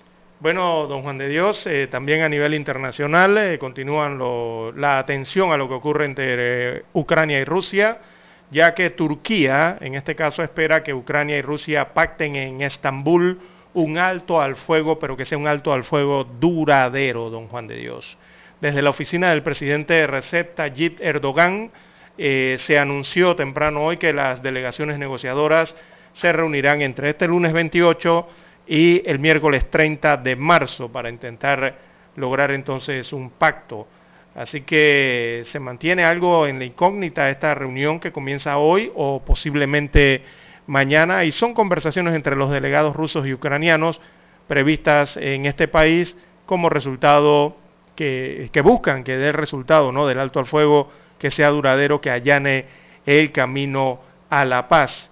Recordemos que la pasada semana el presidente turco afirmó que los dos países en guerra habían alcanzado un consenso de cuatro de los seis asuntos que estaban negociando, que habían abordado, entre los que se incluían el compromiso de Ucrania de no entrar a la OTAN la aceptación eh, del ruso como lengua oficial en Ucrania o un desarme de Ucrania bajo ciertas condiciones y la seguridad colectiva. Eso eran lo que habían acordado allá las delegaciones. Hay que ver cómo finalizan estas negociaciones, eh, más allá de lo que también dijo el presidente de Ucrania, eh, que dice que Rusia debe retirar sus tropas antes de que se firme el documento de no adhesión a la OTAN.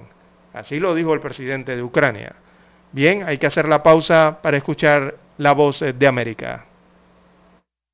El satélite indica que es momento de nuestra conexión. Desde Washington vía satélite y para Omega Estéreo de Panamá, buenos días América. Buenos días América, vía satélite desde Washington.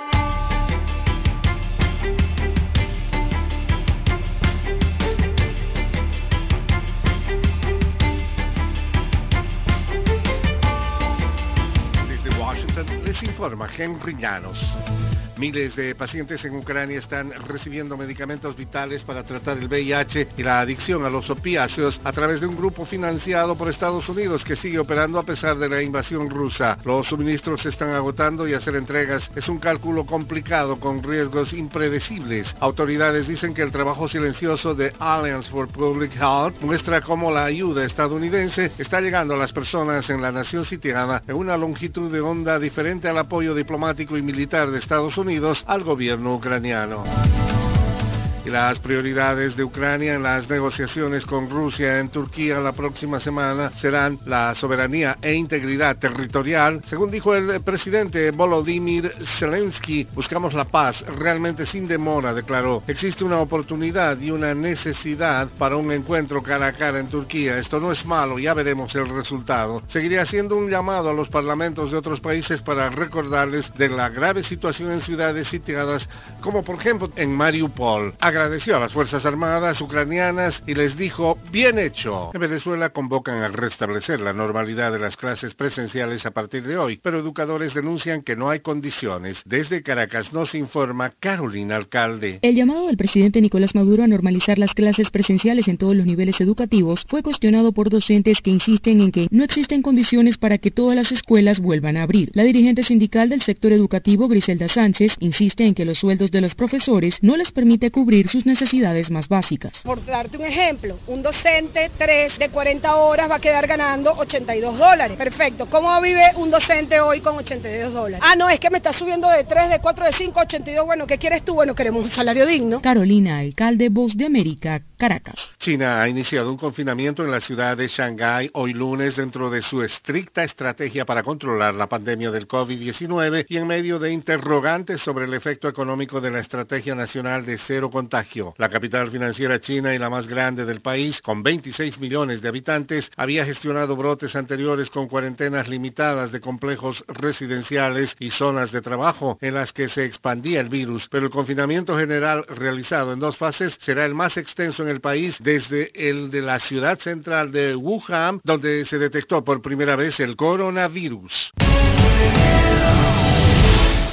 4.300.000 niños, la mitad de la población infantil en Ucrania están desplazados según cifras de UNICEF, un doloroso recuento que incluye 1.800.000 menores que han cruzado las fronteras y las cifras de refugiados aumentan hora tras hora. Unos 13 millones de personas están varadas en las áreas afectadas o no pueden salir debido al aumento de los riesgos de seguridad, la destrucción de puentes y carreteras, así como la falta de información sobre dónde estar seguros. Pese a que el jueves 140 países aprobaron una resolución humanitaria en la Asamblea General de la ONU, un reporte de la Oficina de Derechos Humanos evidencia la inhumanidad en el terreno de conflicto y un sufrimiento inconmensurable que podría constituir crímenes de guerra. La magnitud de las bajas de civiles y la destrucción de sus bienes sugiere claramente que los principios de distinción, de proporcionalidad, la regla de precauciones viables y la prohibición de ataques indiscriminados se han violado. Un 46% de los adultos tienen dificultades para encontrar alimentos y las familias con niños han sacrificado su ingesta de comidas para poder alimentar a los más pequeños. Ángela González, Voz de América, Naciones Unidas, Nueva York. Desde Washington vía satélite y para Omega Estéreo de Panamá hemos presentado Buenos Días América. Buenos días América, vía satélite desde Washington.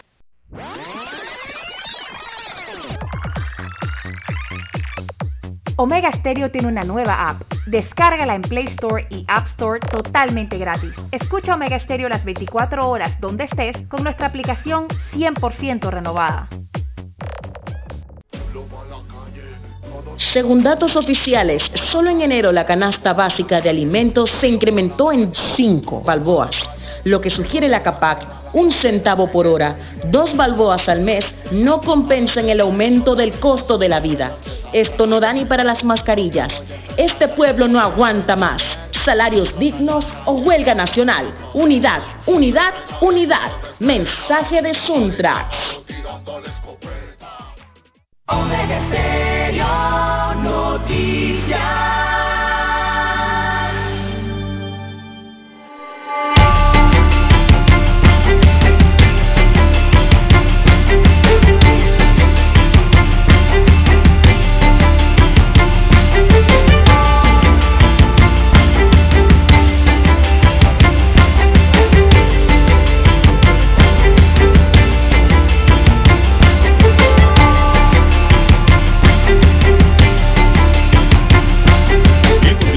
César. Bueno, aquí me llega una nota, don César, A ver, eh, lamentable pues. Y es que ayer murió en una práctica de motociclismo el piloto Juan David en el circuito de la Mendoza de la Chorrera. Él era un colombiano radicado en Panamá hace 20 años. Su familia es de aquí. Dejó dos niños, dos hijos, ambos son pilotos. Pues sufrió un accidente ayer en esa práctica que tenía en la Mendoza, perdiendo la vida, me informan aquí a esta hora de la, de la mañana, don César. Lamentable el hecho. Pero bueno, sucedió hasta en las prácticas. Mire usted, en una práctica pierde la vida el piloto Juan David. Él es creo que López. Son las 7, 6 minutos, dígame. Eh, ¿No será Juan David López? No tiene el apellido, ¿no? No me dieron el apellido. Creo que es Juan David López. Bueno. Bueno, eh, te dice que López López. Sí, es Lo que... cierto es que falleció ayer Juan David. Piloto, no creo que haya muchos pilotos con ese nombre también. ¿eh? Así es. Bueno, una Usted lo buscó ahí en internet y le sale López, bueno, será López. Poco más de 350 mil miembros del oficialista Partido Revolucionario Democrático acudieron ayer a las urnas para elegir a sus 4.200 delegados al decimoprimer Congreso Ordinario Nacional del Partido programado para el 15 de mayo próximo. También fueron elegidas delegadas al Frente Sectorial Femenino, delegados al Frente Sectorial de la Juventud y directivos de corregimiento. La cifra de electores que acudió a los centros de votación fue confirmada en cerca de las 8 de la noche, de acuerdo a David Melo, secretario de comunicación del PRD. A las 6 de la tarde, dos horas después de culminada la votación, ya se tenía la confirmación de que un 50% de la membresía del colectivo había asistido a votar. Mientras que según el director nacional de organización electoral, Osman Valdés, las elecciones internas del PRD se desarrollaron de acuerdo con lo organizado por la Comisión Nacional de Elecciones del partido.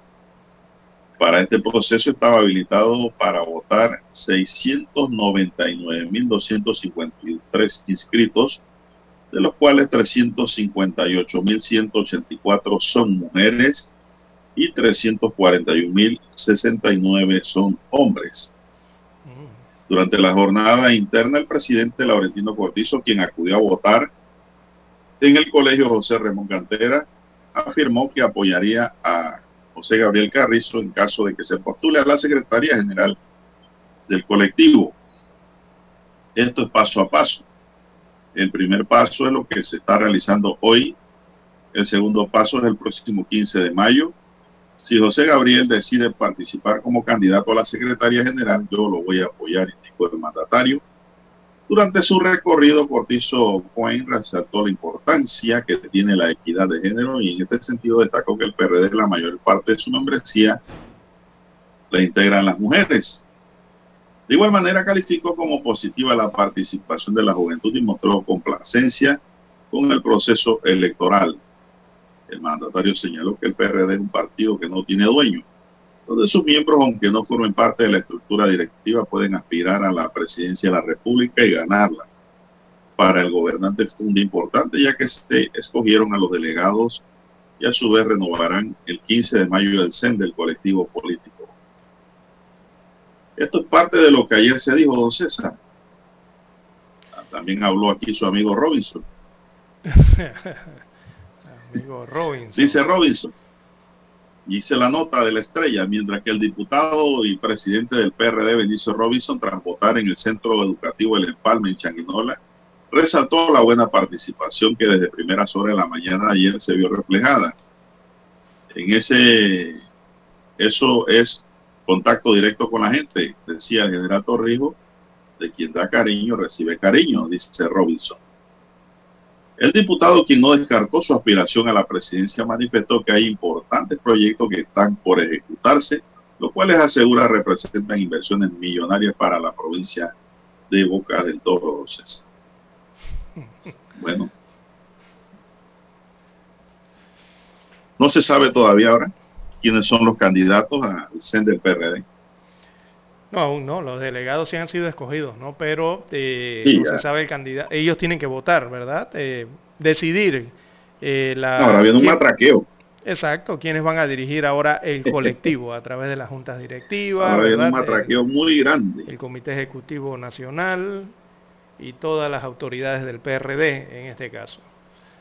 Eh, contacto con las, las personas, dijo Robinson, creo.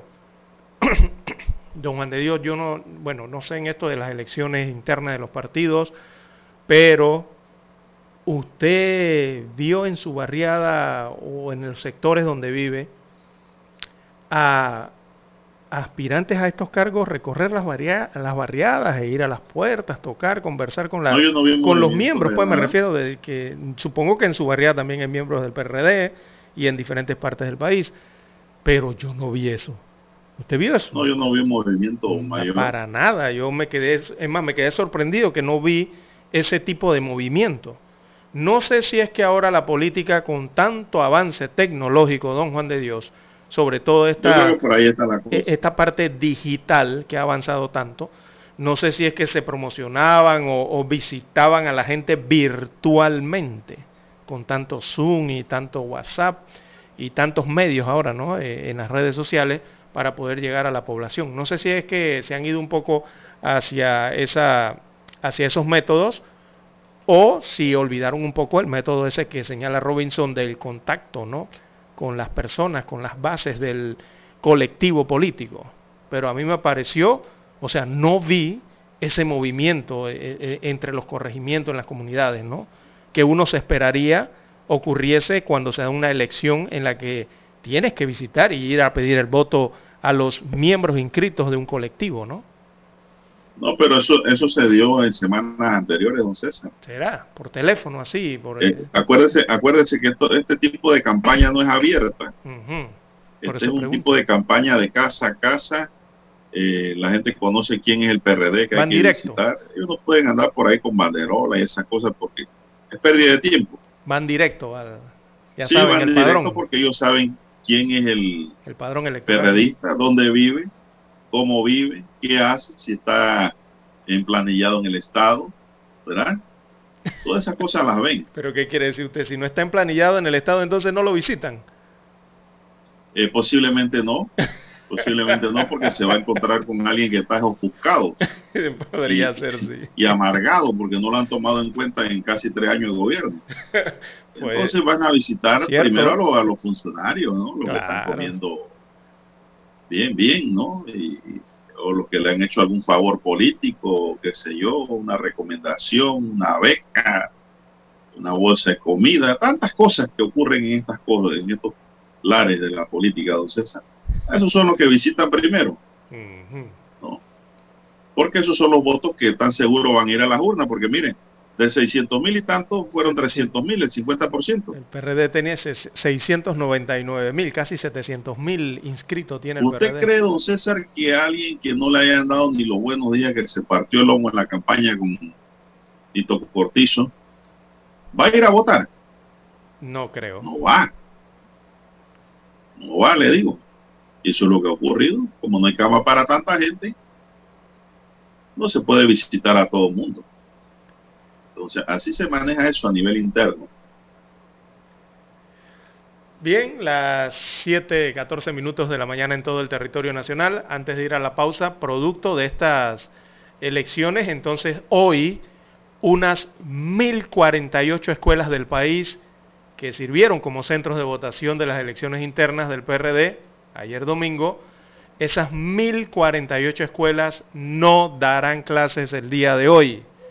Eh, debido a esta situación. Así lo informó el Ministerio de Educación, que indica que la intención es que se pueda coordinar la limpieza y la desinfección de esos planteles educativos que se utilizaron en la elección el día de ayer del colectivo eh, Partido Revolucionario Democrático.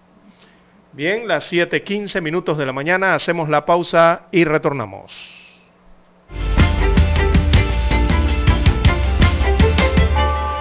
Noticiero Omega Estéreo, 7:30 AM.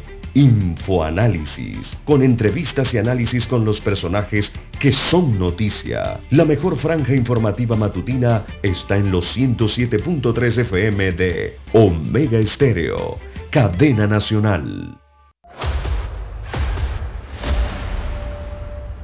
Desde los estudios de Omega Estéreo, establecemos contacto vía satélite con la voz de América.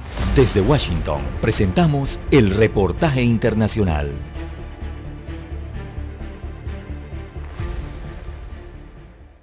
El director de la Reserva Federal de los Estados Unidos, que es el equivalente al Banco Central, Jerome Powell, destacó el riesgo que significa para la economía estadounidense las criptomonedas y los activos virtuales, por lo que subrayó la necesidad de fijar nuevas reglas que protejan al consumidor y al sistema financiero del país. En un panel de banqueros centrales organizado por la institución financiera Bank for International Statement, el jefe de la Reserva Federal destacó cómo las nuevas tecnologías pueden llegar a hacer los pagos electrónicos de forma más rápida y barata, pero señaló que también pueden desestabilizar las instituciones financieras existentes y dijo textualmente, nuestras estructuras regulatorias actuales no fueron creadas con un mundo digital.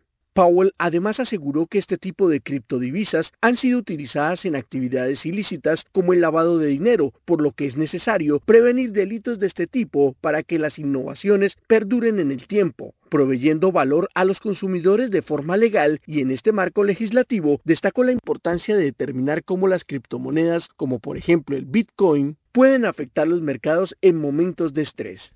El presidente de la Reserva Federal de Estados Unidos también hizo referencia a las stable coins o monedas estables emitidas por los bancos centrales de manera digital y vinculados al valor del dólar y en determinado contexto señaló la necesidad de generar cambios en las leyes regulatorias existentes para generar nuevas estructuras y reglas en las finanzas digitales. Héctor Contreras, Voz de América, Washington. Escucharon vía satélite desde Washington el reportaje internacional. Para anunciarse en Omega Estéreo, marque el 269-2237. Con mucho gusto le brindaremos una atención profesional y personalizada. Su publicidad en Omega Estéreo. La escucharán de costa a costa y frontera a frontera. Contáctenos 269-2237. Gracias.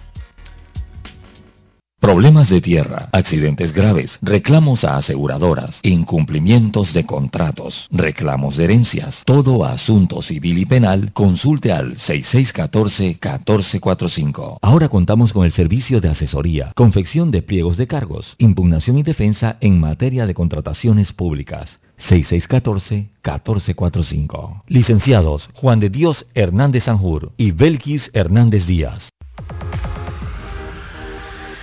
Omega Stereo tiene una nueva app. Descárgala en Play Store y App Store totalmente gratis. Escucha Omega Stereo las 24 horas donde estés con nuestra aplicación totalmente nueva.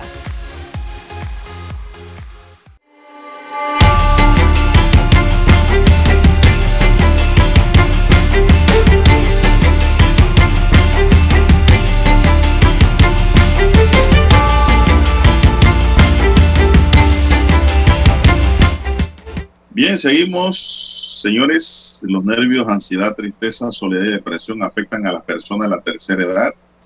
Participar en actividades terapéuticas, promover el ocio y compartir el tiempo libre ayudará a tener una salud psicológica óptima, dice un reporte hoy. El adulto mayor, como cualquier individuo, no solo debe preocuparse en su salud física, sino también en su salud mental. Pero según la psicóloga Geraldine Emilianes, son poco las personas que de la tercera edad acuden por ayuda y los que lo hacen son por lo general con problemas familiares y económicos de sus hijos que los agobian a ellos. ¿Y usted, don César? Sí, sí. Los hijos agobian a los viejitos por problemas familiares y económicos. Explicó que en esta población acuden en la mayoría de los casos porque quieren mejorar su situación, la situación con sus hijos, ya que por sí solos le ha sido difícil. Pero hay otros factores por los que deberían asistir a un psicólogo y no lo hacen porque le restan importancia de acuerdo con Emiliani. Por ejemplo, los nervios, ansiedad, tristeza, soledad o depresión son algunos problemas que afectan con frecuencia a las personas mayores. Si están padeciendo esto, deben comentarlo con un ser querido y buscar ayuda. La psicóloga en esta columna dice o nota mencionó que las personas de la tercera edad no buscan ayuda cuando están en estas situaciones y lo que hacen es recurrir a juegos de azar, claro, casino, ver televisión todo el día largo y leer periódicos todo el día también para entretenerse, pero esas medidas no son la solución, dice la psicóloga. La Organización Mundial de la Salud ha manifestado que próximamente un 15% de los adultos de 60 años o mayores sufren algún trastorno mental. También han enfatizado que aunque la mayoría de las personas mayores tienen una buena salud mental, muchas corren el riesgo de presentar trastornos, enfermedades neurológicas o problemas de consumo de sustancias, además de otras afecciones como la diabetes, la hipoacusia y la artrosis. Bueno, eso de hipoacusia, Lara, eso me parece que le da a las personas que ya van avanzando, no, no oyen bien. Sí. Van perdiendo la audición. Y sustancias, eh, es el alcohol, Lara. Es el alcohol a la que se refiere aquí. Bueno, el, reporte está hoy en el diario del siglo y hay que prestarle atención, ¿eh? Y sobre todo a todos aquellos que tienen a sus viejitos vivos, sus papás, a sus abuelos, abuelas, ¿verdad, Lara? Así es, Juan de Dios. Es que, es que hay que ayudar a los adultos mayores a sentirse, sentirse bien uno y sentirse sobre todo útiles. Eh, allí es donde hay que ir con los adultos. Hay que darle funciones. Exactamente. Ayudarlos a, sentirse que son útiles, porque por allí creo que arrancan las problemáticas. Eh, bueno, de todos los desafíos entonces que enfrentan eh, nuestros ancianos, nuestros abuelos, cuando llegan a la tercera edad, ¿no? Lo importante es hacerlos sentir valiosos de verdad.